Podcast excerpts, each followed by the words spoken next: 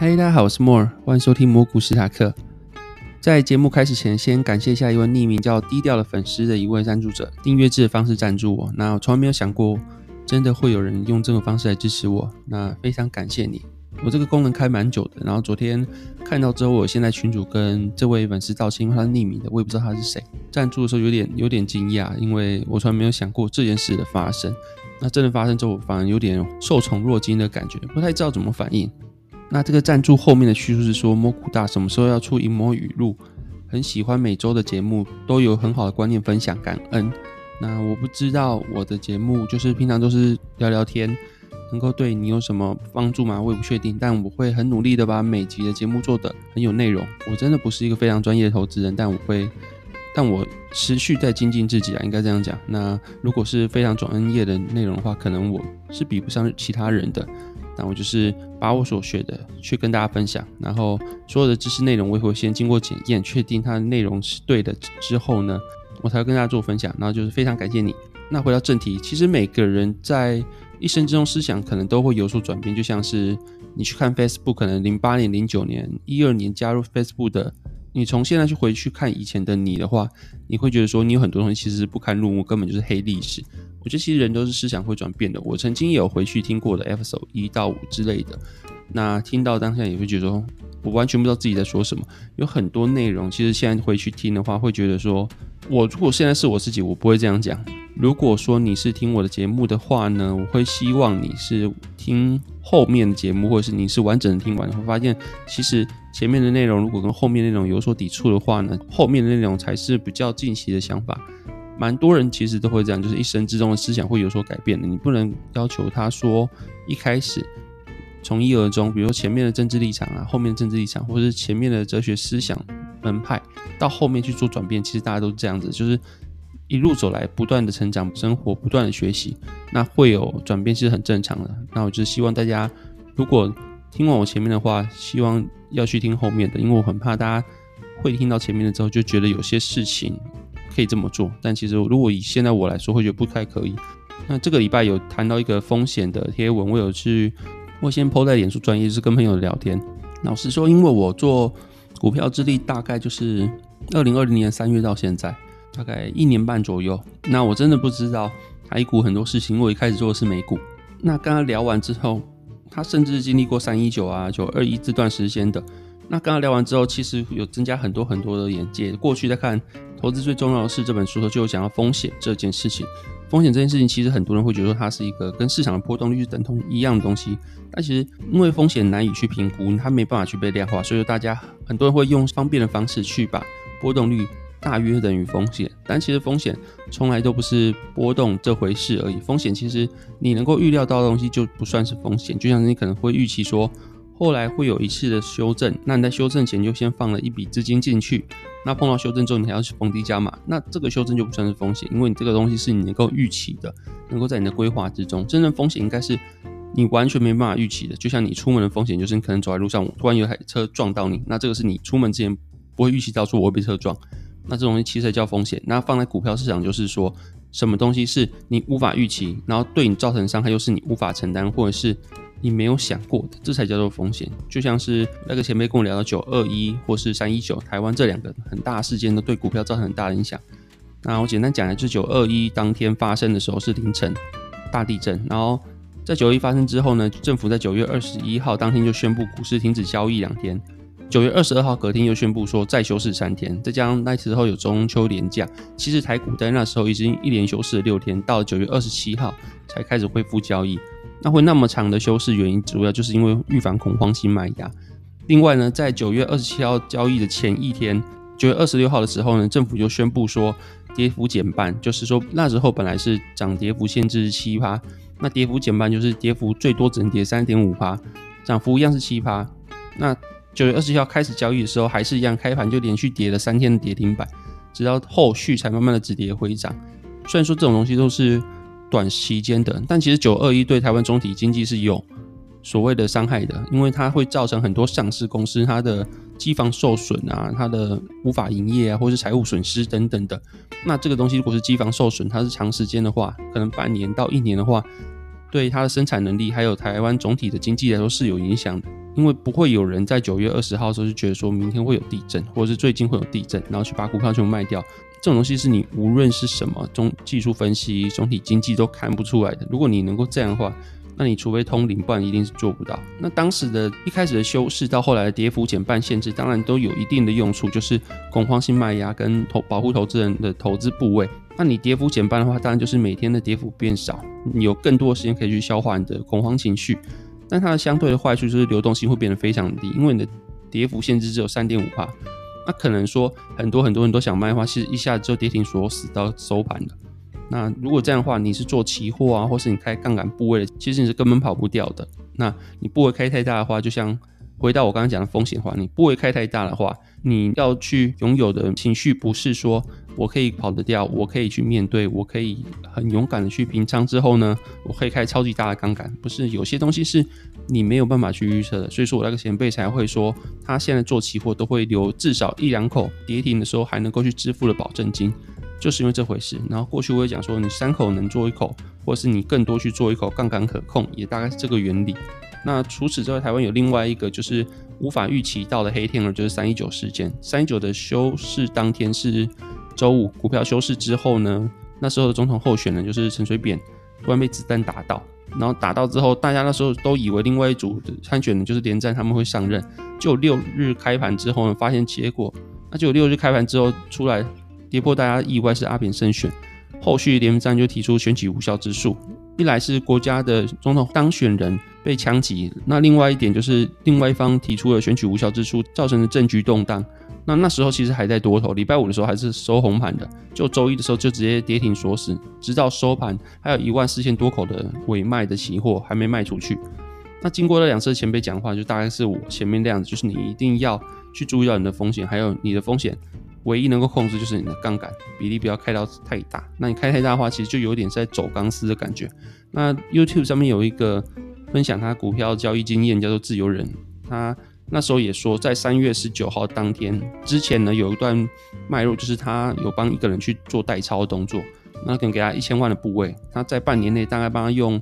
选择权赚了五十万左右，是用个非常保守的策略，他只用 Sell Put。那三月十九号那天，他其实还有两百多口 Sell Put 没有做平仓。在那一天他突然就是身体有点不舒服，然后头很痛，不知道为什么，所以他就没有原因的去把他两百多口 sell put 平仓了。然后三月十九号当天新闻出来之后，到个周一的跌停之后，他看到这个事件也是目瞪口呆。他有仔细算过，如果那时候他没有不舒服，毫无理由的去把那些 sell put 平仓的话，他到礼拜一头他会赔八百多万。然后他。就不会是现在留在这边可以跟大家想分享股市可能会直接跑路的人了。那所以说，其实很多时候，你如果你看到的投资人他是开非常大杠杆，然后获利到现在的话，像航航海王啊、少年股神啊，或是你可以看到很多这样子一夜致富人话，那其实都是幸存者的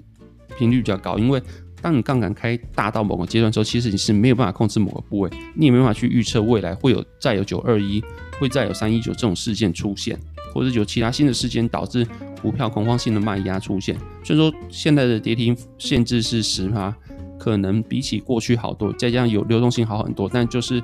你没办法预测，就像当下的人也没办法预测说他们的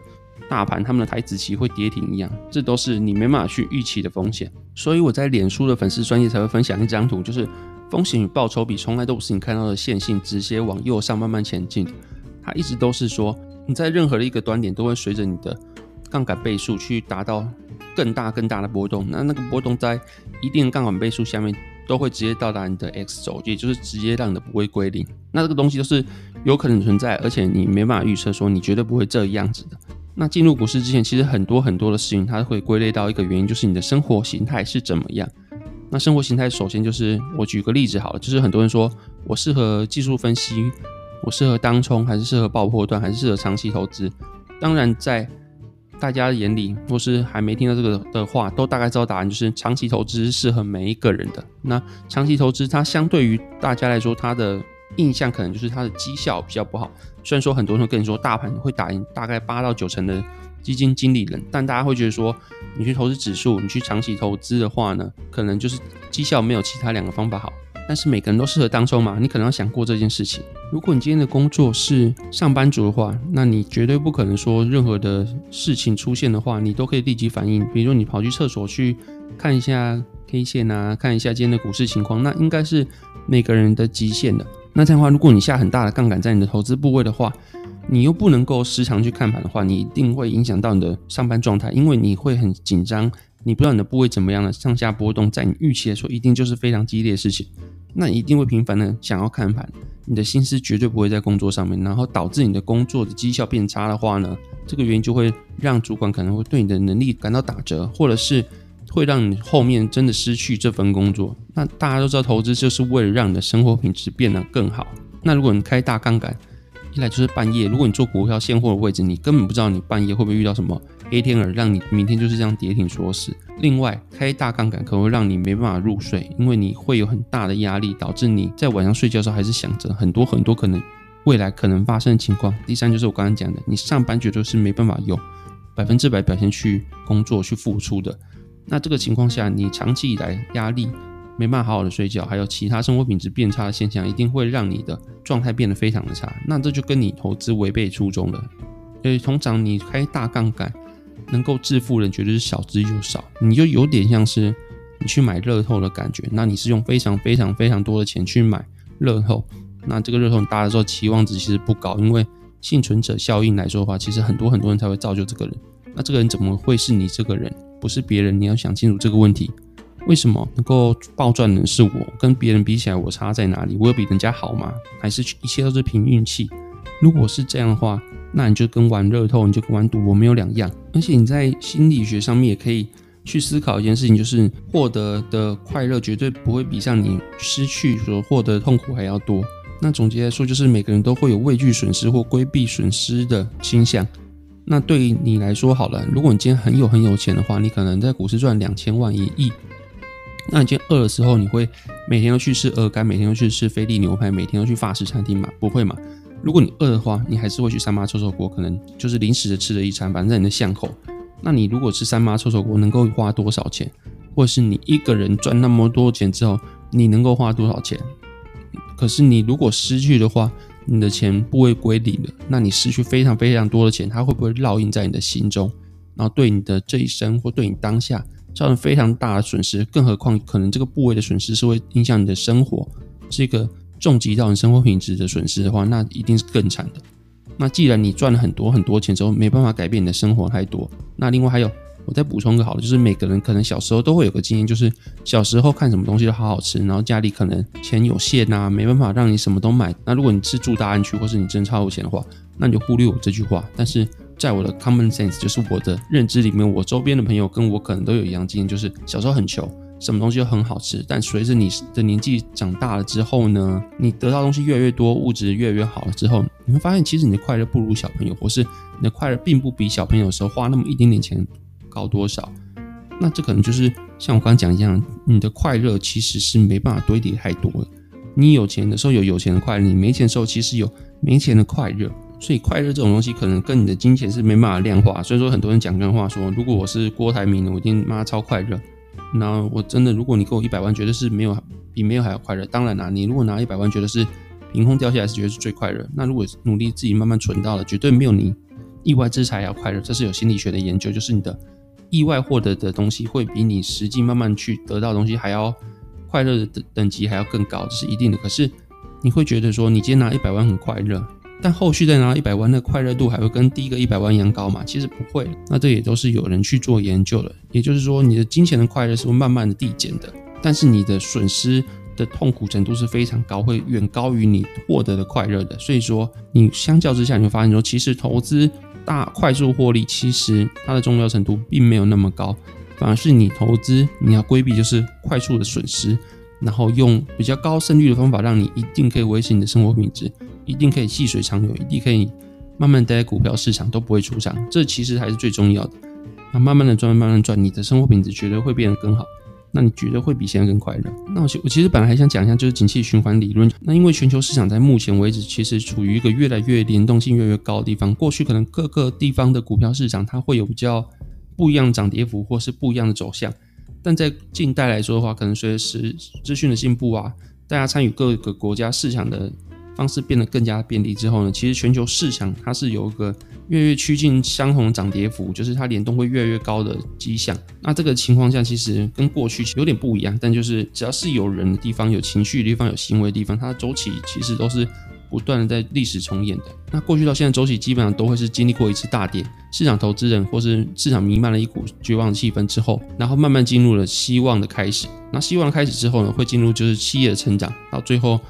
市场弥漫了一片的热观。那热观之后，最后又会回到绝望。那这个四个循环就是绝望、希望、成长跟乐观。那这个其实不断的循环的。那说很多的总体经济学家会去讨论说，现在究竟是处于哪个位置？那后续我们要怎么操作？还有后续的股市表现可能会变怎样？以史为鉴，但是不保证说未来会有一样的情况，因为很多很多的周期循环，它中间所发生的事情或它特征也不太一样。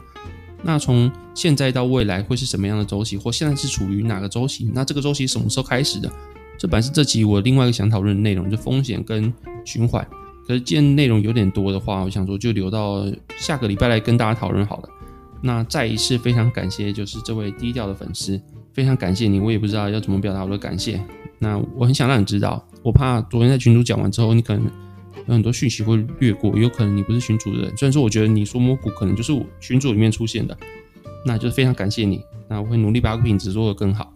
啊，也感谢每个粉丝的收听。那今天先先到这边，就是这样，拜拜。